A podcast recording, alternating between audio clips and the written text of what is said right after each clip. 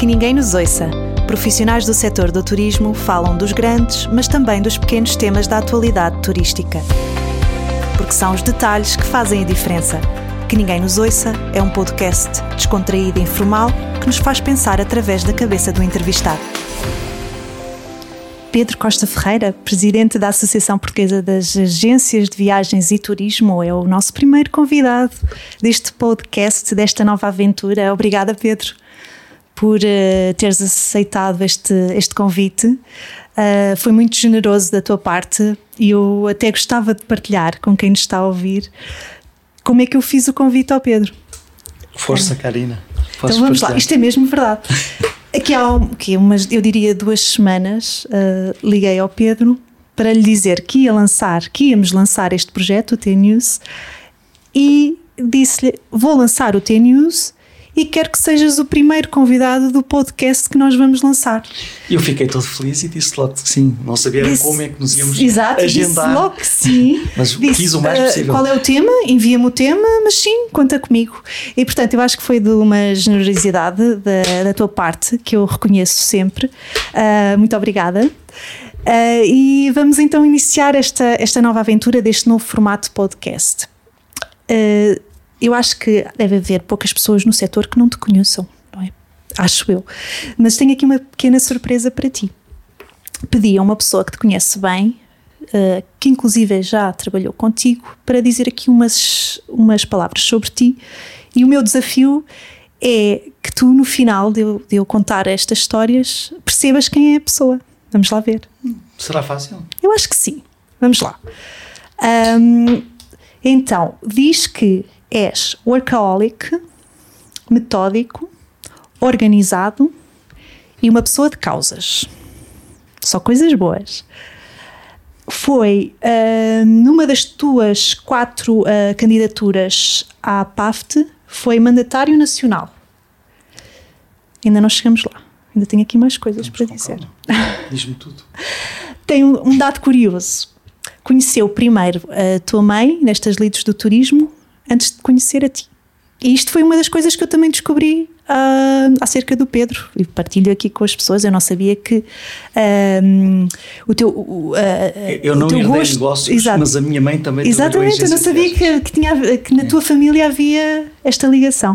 Então, esta pessoa uh, trabalhava no turismo e conheceu primeiro a tua mãe e, e depois só, só te conheceu a ti depois.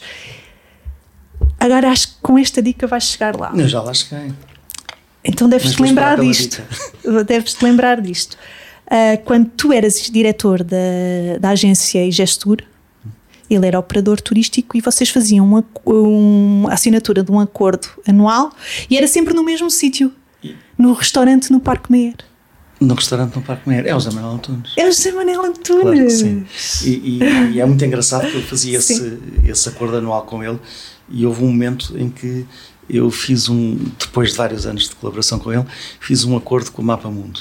Uh, e, e, depois fui explicar ao Zé Manuel Antunes a razão pela qual tinha feito esse acordo. E ambos concordámos que, por razões de negócio e por razões de oportunidade, eu estava a fazer um acordo com uma pessoa que não era minha amiga, mas que nos mantínhamos amigos, nós que tínhamos acabado aquele acordo e aquele negócio particular. E assim foi, nós tivemos, eu e Isabel Antunes, somos pessoas completamente diferentes, completamente, uh, muitas vezes com opiniões também diferentes, uh, mas por alguma razão, ou se calhar por todas as razões, partilhámos sempre as divergências e o facto de sermos diferentes, criando um respeito um pelo outro e que no final acabou uma amizade um pelo outro muito grande eh, que se mantém até à data e que se vai manter com toda a certeza. Muito bem, eu não, não foi preciso, mas tinha aqui mais dicas. Ele depois falava esta com certeza, então adivinhavas logo que ele é do Benfica, Ferranho e tu é do das nossas, é uma das nossas divergências. E tem, exato, e ele diz: temos discussões acaloradas e raramente che chegamos a acordo. Nunca chegamos a acordo, Nunca. Foi, foi simpático. Então vai daqui um abraço para José Manuel Antunes, porque ele disse que nos ia ouvir. Então, muito obrigada pela. Um grande abraço para o José Manuel sim, Antunes. Sim, muito obrigada. E, e, dizer que sim, foi meu mandatário uh, nacional numa das minhas eleições e eu seria certamente um natural mandatário dele numas eleições quaisquer, desde que não fosse aos órgãos sociais do Benfica. Pronto, então fica aqui dito. Muito bem, então vamos, é o primeiro podcast, vamos explicar a quem nos ouve uh, como é que isto vai decorrer. É uma estreia para mim, Uh, mas eu para mim. Então é uma estreia para os dois, ótimo. Uh, disse, disse, ao Pedro que iríamos falar aqui de três temas. Uh, dois dos temas sou eu a sugerir e um terceiro tema pedi ao Pedro que fosse ele a sugerir. E o primeiro tema nós vamos falar sobre hum, a operação e sobre o verão. E quando eu estava a pensar neste tema, pensei assim: que saudades que eu tenho de quando uh, as perguntas antes do verão eram: será que a operação vai correr bem? Uh, será que vai haver uh, problemas no aeroporto? Que saudades que eu tenho desse tempo, foi em 2019. Aliás, Éramos felizes a, e não sabíamos. A última questão é que será que vai haver slots para toda a gente? Exato, Era, eram esses os problemas, não é? Agora a pergunta é: será que vai haver operação? É isso, porque agora os nossos problemas é, vai, vamos manter uh, este calendário de desconfinamento ou não? Uh, os problemas são outros parece que nessa altura éramos felizes e se calhar nem sabíamos. Não, eram outros problemas e agora temos. Sim, uh, até porque nós continuamos sim. a ser felizes. Sim. Temos outros problemas. Exatamente. Uh, um otimista, muito bem. Uh, então vamos lá falar do, do, do, que é que está em causa, não, não é? Sem, não sem te dizer que este reencontro é um reencontro ele próprio muito feliz. Eu acho que tu eh, tiveste essa felicidade que é encontrar um lugar no lugar que, onde pertences. Isso nem, nem todos conseguem, depois de terem passado por um lugar onde se percebe que pertencem, tu pertences ao, ao nosso ecossistema, tu pertences ao nosso meio e tendo saído temporariamente eh, tiveste uh, a capacidade de lutar por cá voltares e estou muito feliz por voltar a falar contigo sobre temas do turismo. Muito obrigada. Então vamos lá um, falar então de, de, de, da operação de verão. Não, quer dizer, vivemos na, na, incerteza, mas uma coisa, é, uma coisa é certa: os operadores trabalham para que haja programação e uh, oferta nas agências de viagens. E já, já a lançaram. Agora resta saber é como é que Sim, vai correr. Eh, depende de muitos fatores. Eh, de facto, o, principal, eh, há um enorme há uma série de fatores de incerteza que nós não vamos saber resolver. Tem-nos acompanhado desde que confinámos em março do ano passado, já lá vai quase ano e meio, e na altura pensávamos que era por um mês, e depois por três meses, e depois por seis meses, e agora pensamos que é por ano e meio, mas não sabemos o que vem. Portanto, há uma série de fatores de incerteza, mas eh, julgo que nós sabemos. Hum, o que é que precisamos para haver operação turística, por um lado, e julgo que também podemos debater o que é que nós podemos fazer para ajudar a que haja operação turística. São dois planos importantes. Uh, haverá operação turística quando a vida voltar ao normal. Não vale a pena. Uh, tem que haver mobilidade internacional e para haver mobilidade internacional tem que haver confiança para viajar e para haver confiança para viajar tem que haver normalidade. Uh, e o maior problema da operação turística deste, deste ano nem é tão, não é apenas tem que ter que haver o regresso à normalidade, é ele ter que ser, do ponto de vista geográfico, harmonizado no espaço e no tempo. Uh, eu não posso voltar à normalidade em Portugal e não voltar à normalidade no Caribe, ou no Brasil, ou em Cabo Verde, ou no México, ou no Egito. Um, eu não consigo ter, se no UK tenho toda a gente vacinada e toda a gente pronta a viajar, se eu tiver em Portugal uma crise sanitária ou no México uma crise sanitária, não vão querer ingleses lá. Ou os ingleses não vão querer ir para lá. Por outro lado, se eu tiver um, um mercado emissor eh, em completa crise sanitária e destinos turísticos normalizados, são os destinos turísticos que não vão querer esse mercado emissor lá. E, portanto, vai ter que haver regresso à normalidade ou aproximação a esse regresso em Portugal, vai ter que haver uh, regresso à normalidade ou aproximação a esse regresso no Caribe, uh, vai ter que haver nas cidades europeias, vai ter que haver nas ilhas espanholas, vai ter que haver no México, vai ter que haver em Marrocos, na Tunísia, no Egito, etc, etc, etc. Só para referir alguns dos destinos para os quais os portugueses viajam com alguma Absolutamente. Vai ter que haver em Cabo Verde, para, para, voltar a referir um. um. Dito tudo isto, há, há, há, aspectos que nós sabemos uh, de, dos quais depende este regresso uh, à normalidade. eu diria que há um, há dois fundamentais: vacinar, vacinar e vacinar. Vacinar aqui, vacinar na Europa, vacinar no Caribe, vacinar em todos os destinos turísticos. eu julgo que já todos podemos concluir ao atual conhecimento da ciência que se uh, os mais idosos estiverem vacinados numa primeira fase, teremos muito menos uh, problemas em cuidados intensivos e teremos muito, muito, muito menos mortes. E uh, depois dessa primeira fase, provavelmente no espaço de meses conseguiremos atingir imunidades de grupo. Mas a resolução da primeira fase, que estará próxima, que estará a um mês de ser atingida, a expectativa de todos é que permita que haja muito menos cuidados intensivos e muito menos mortos. E se houver muito menos cuidados intensivos e muito menos mortos, a questão dos infectados vai contar menos. Porque infectados não têm. O problema não é estar infectado, o problema é a consequência nefasta do estar infectado. De alguma maneira, numa altura em que não há cuidados intensivos nem mortos, enfim, ou muito menos, o estar-se infectado até ajuda a imunidade de grupo. Portanto, é importante, é fundamental, eh, é a diferença entre o dia e a noite vacinarmos. Sim. Primeiro ponto. E depois temos que percorrer este espaço entre começarmos a vacinar e termos imunidade de grupo, harmonizando uh, as restrições de viagens, permitindo e harmonizando desta maneira. Temos que centralizar esta harmonização, não de onde eu saio para fazer turismo ou de onde eu chego para, ou para onde eu chego para fazer turismo, temos que centralizar isto em como é que eu estou. Eu estou vacinado, eu estou imune por tive alta de Covid, eu tenho um teste negativo, então onde quer que eu esteja ou para onde quer que eu vá, de uma forma geral eu vou poder uh, viajar. Isso é uh, estes dois, estes dois coluna, estas duas colunas vertebrais, eu julgo que podiam segurar um palco de regresso às viagens ainda este verão e nesse sentido uh, uma operação turística que se aproximasse ou que iniciasse um caminho para a normalidade em Portugal. Sim, mas hoje, a 14 de Abril, que é preciso dizer que estamos a gravar o episódio a 14 de Abril, hum, há reservas ou não? Ou é, são residuais? São residuais. Uh, eu diria que uh, há reservas para Porto Santo, há reservas para Portugal um, e há menos reservas para o exterior, uh, sobretudo para espaços que ainda estão menos bem definidos do ponto de vista da, das condições. Mas há reservas. Uh, e não há só reservas de proximidade. Uh, neste espaço, uh, que, neste, neste quase hibernação das agências, as Maldivas venderam-se bem. O Dubai vendeu-se bem. Enfim, vendeu-se bem, suadizar, mas quer dizer, vendeu-se com alguma visibilidade face à ausência de viagens.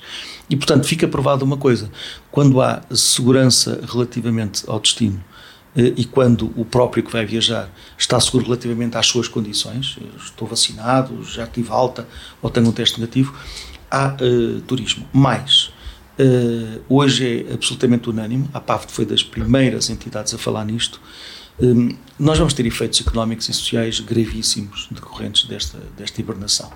Mas eles ainda não chegaram à população. Hoje existem poupanças sedentárias nas famílias, existem mais, a poupança aumentou no país, como nunca, e os, os depósitos bancários das famílias aumentaram no país. Porque neste momento as pessoas ainda estão a receber, a generalidade das pessoas está em layoff a receber 100%, e uh, têm muito menos custos. Uh, enfim, porque deixaram de viver, portanto, viver custa.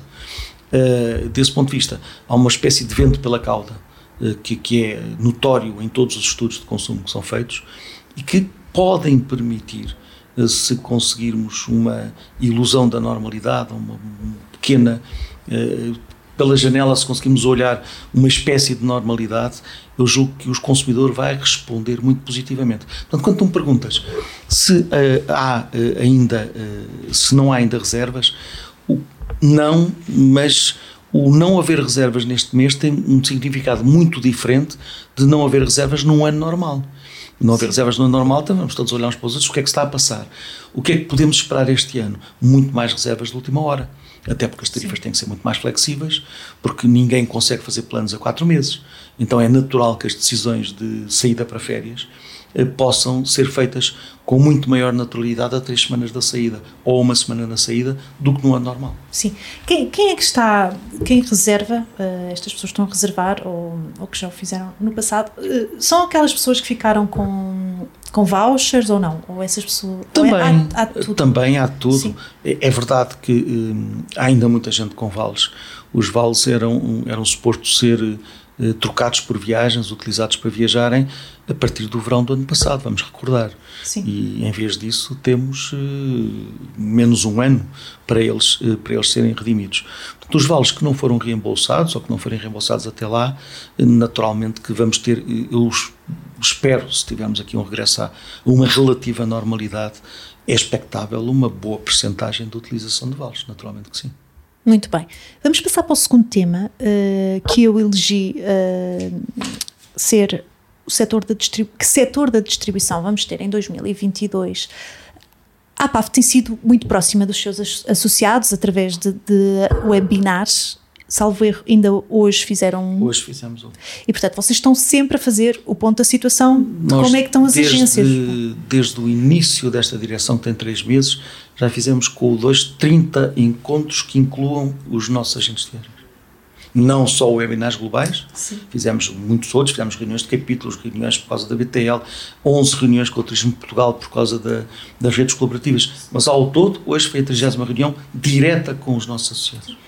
Não querendo que reveles, porque são reuniões internas, uh, pergunto-te qual, qual, é o sentimento das agências de viagens neste momento? Uh, porque ao fim de um ano ou mais de um ano nesta situação, eu imagino que é um desespero, às vezes. É um sentimento, vamos lá ver, uh, eu acho que é um, será o mesmo sentimento que outros tiveram noutras circunstâncias, naturalmente piores, não são comparáveis, mas é quase como uma presença numa trincheira Uh, estamos em módulo de sobrevivência um, ehm, e, e, é isso que neste momento nos, uh, nos preenche a agenda toda. É como é que nós chegamos à normalidade. Uh, hoje, acho que podemos dizer que o setor como um todo vai sobreviver até à normalidade, por várias razões, porque em 2019 o setor estava com uma excelente saúde, as empresas estavam a ganhar dinheiro e o negócio é lucrativo, vamos ser claros. E não há nenhuma vergonha em dizer isso. Pior seria que um dos principais pilares do, do, da atividade turística, no melhor ano de turismo de sempre, não tivesse tido um bom ano. Tivemos o melhor ano turístico Sim. de sempre também, nossas agências. De, portanto, havia, vamos dizer, gorduras para gastar. Sim. Depois tivemos apoios fundamentais. Uh, tem sido um grande debate relativamente à insuficiência dos apoios. Claro que os apoios são insuficientes e serão sempre insuficientes porque a crise é a maior das nossas vidas. Mas uh, hoje é possível dizer que se não tivesse havido layoff, apoiar .pt, apoiar rendas, microcrédito do Turismo Portugal, linhas de crédito, não tinha havido sobrevivência de ninguém. Ninguém consegue pagar ao pessoal num ano e meio sem receitas. Uh, houve endividamento das empresas, houve endividamento dos empresários. Um conjunto de, de, de fatores internos e externos uh, permitiram às empresas chegar até aqui. Momento, uh, a notícia que nos preocupa a todos e que, e que, é objeto dos nossos diálogos e foi objeto desta manhã, claramente no nosso diálogo com os nossos associados, é que em cima disto tudo, do ponto de vista da tesouraria, o pior está para vir. Eh, porque a retoma não significa, significa, obviamente, o início do regresso à normalidade, mas é como um avião que está a aterrar e enfrenta uma última tempestade quando está a fazer a aproximação à pista. Porque eh, os custos das empresas têm um comportamento praticamente binário, é 01, 01, ou temos custos ou não temos custos, se estamos fechados temos muito poucos custos, se estamos abertos temos quase todos os custos, e as receitas não vão, ser, não vão ter um comportamento binário, vão aparecendo à medida que tivermos o regresso à normalidade e, um pouco mais tarde, teremos o efeito da crise económica e, portanto, teremos por aí outro, outro espartilho, vamos dizer assim.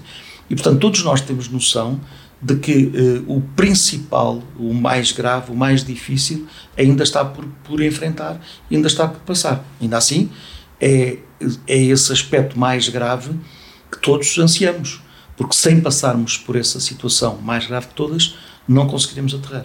Exato.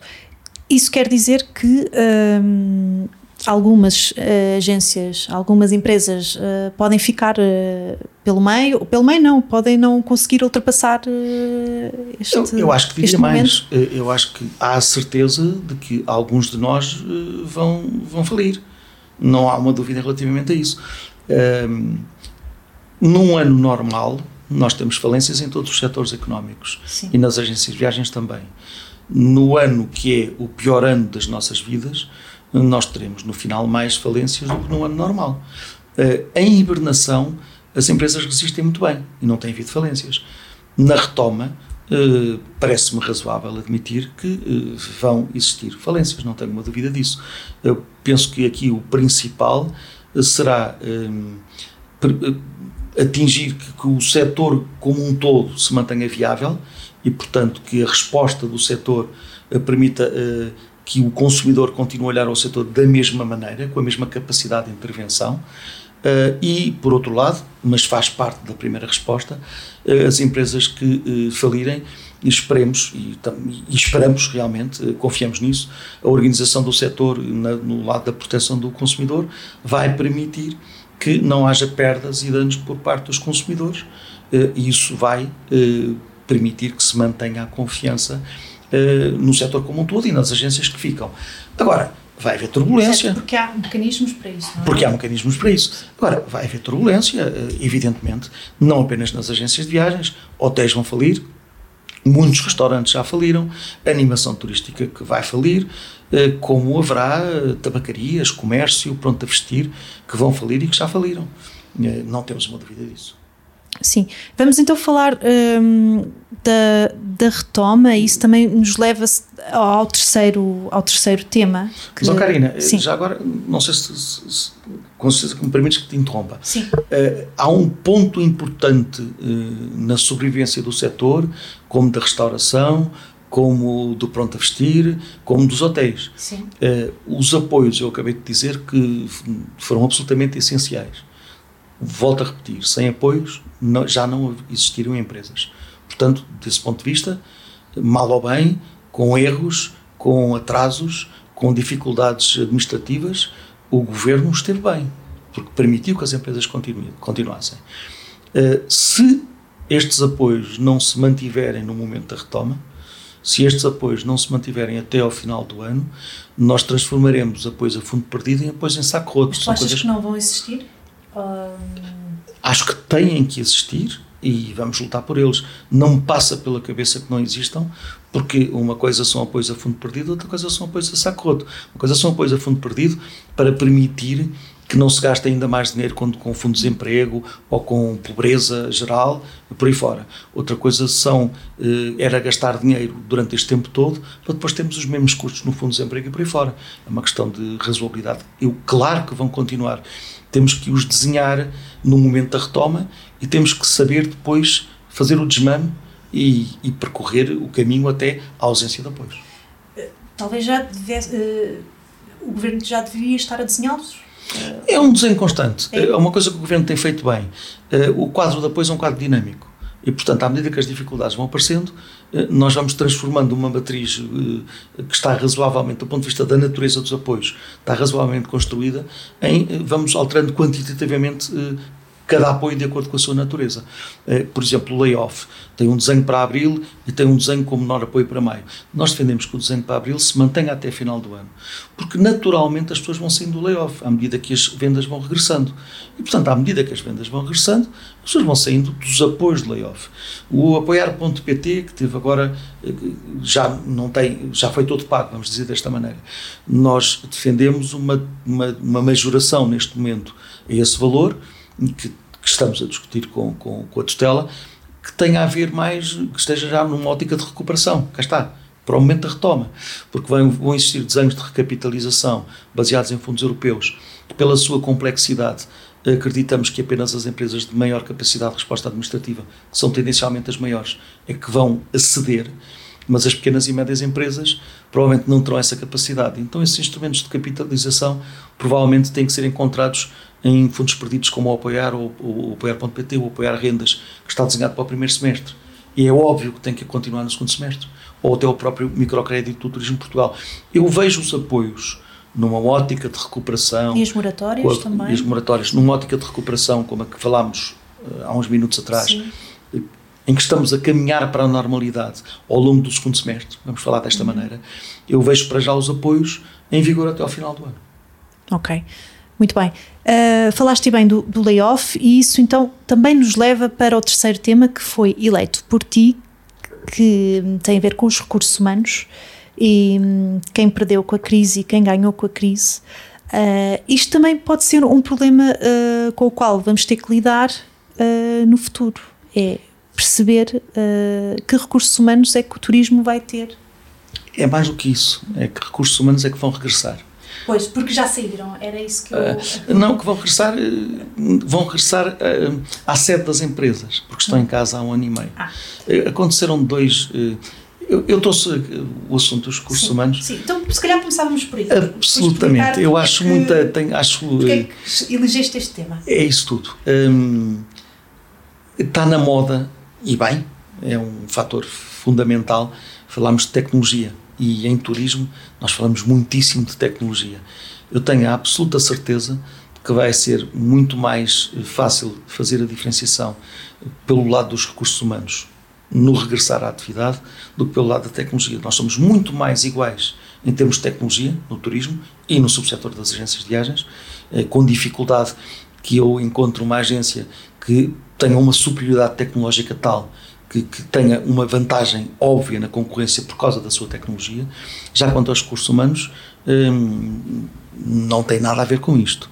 Uh, podemos uh, diferenciar-nos pelos recursos humanos. Eu acho que quem vai ganhar a guerra da, da concorrência na retoma da atividade é quem conseguir vencer uh, a questão dos recursos humanos. Desta maneira, nós temos dois enormes problemas relacionados com os recursos humanos nesta fase.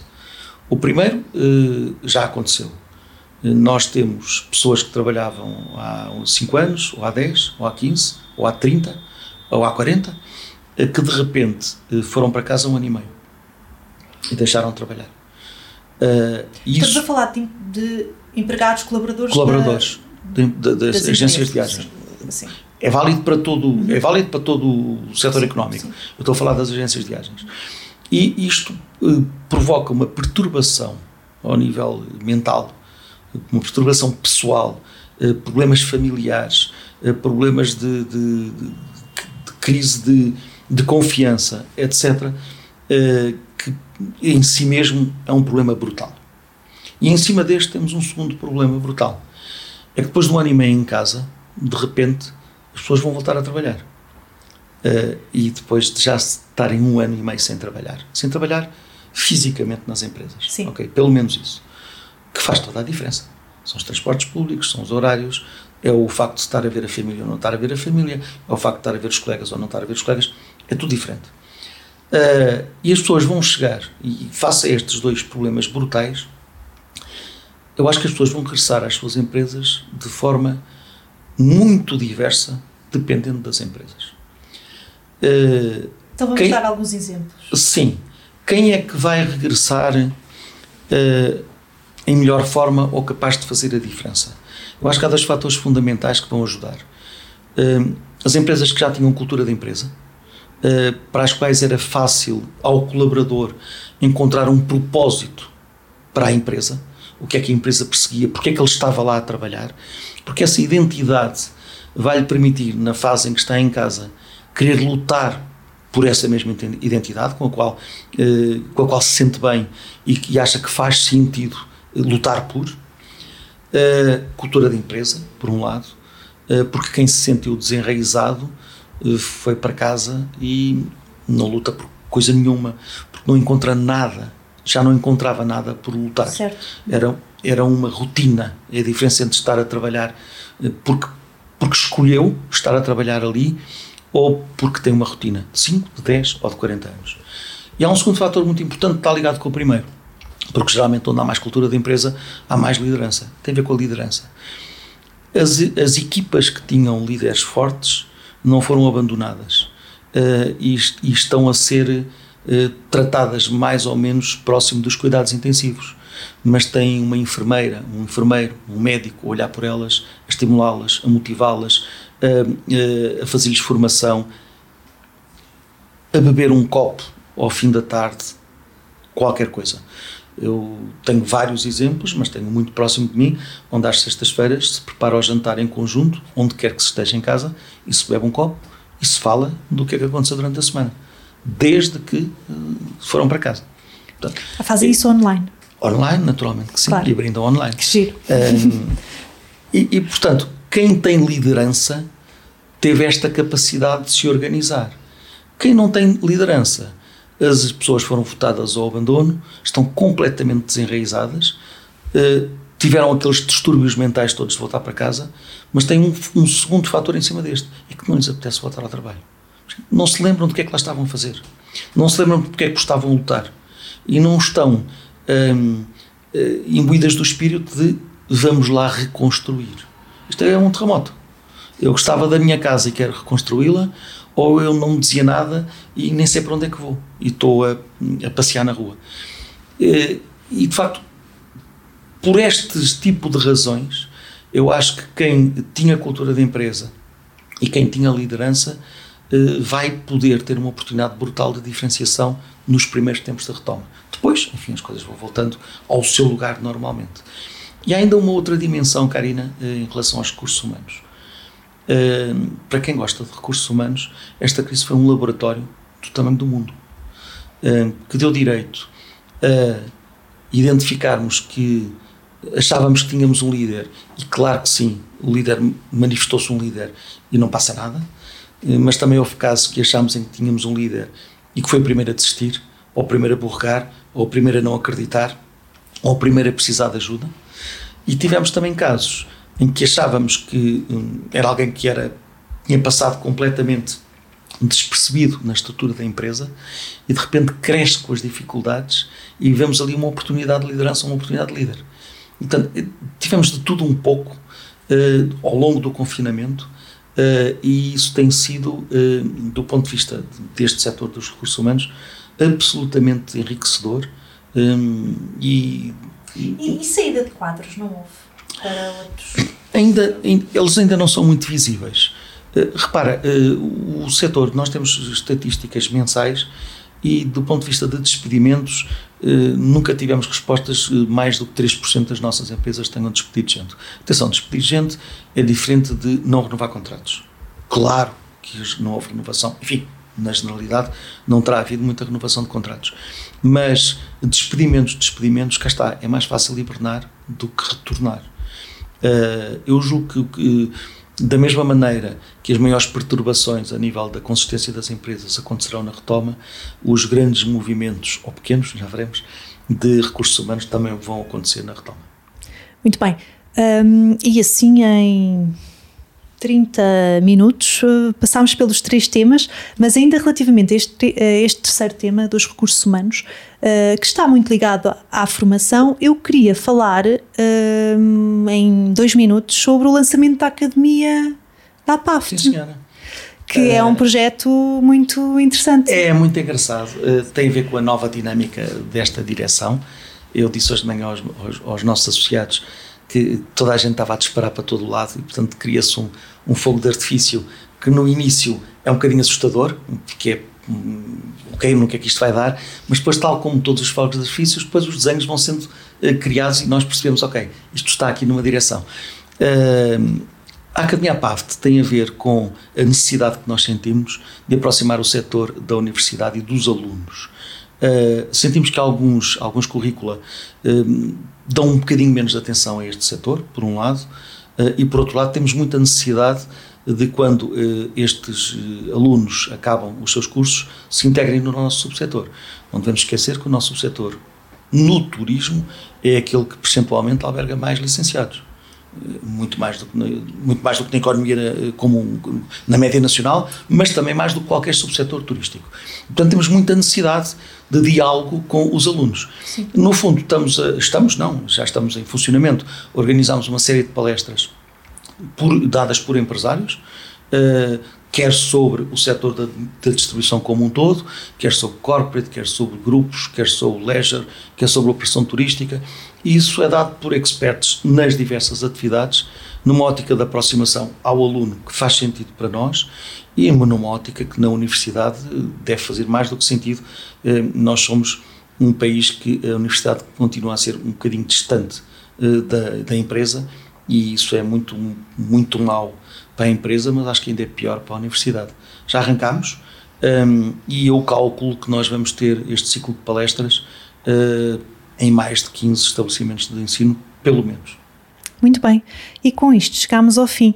Uh, passou a correr, porque é Pedro, tu és de facto um grande conversador e pensador, uh, e ainda bem que te escolhi para seres o primeiro a estrear os nossos podcasts, porque, hum, sobretudo sobre este tema dos recursos humanos, nós percebemos e fizeste uma reflexão, e quando no genérico nós dizemos que queremos pensar pela cabeça dos nossos entrevistados, se alguém que nos estiver a ouvir uh, tiver refletido sobre isto, tu falaste dos recursos humanos, já cumprimos a nossa missão com este podcast. Portanto, muito obrigada. Eu fico muito feliz por ser o primeiro, porque foi a oportunidade de ser o primeiro a dar-te as boas-vindas. Eu estou genuinamente feliz por teres regressado e tu sabes isso, porque já tivemos conversas noutras dimensões e noutros âmbitos sobre é isto. Verdade. E, portanto, foi um reencontro muito feliz. Fico muito agradecido por ter sido o primeiro. Muito Obrigado, obrigada. Karina. Obrigada. Que ninguém nos ouça. Profissionais do setor do turismo falam dos grandes, mas também dos pequenos temas da atualidade turística. Porque são os detalhes que fazem a diferença. Que Ninguém Nos Ouça é um podcast descontraído e informal que nos faz pensar através da cabeça do entrevistado.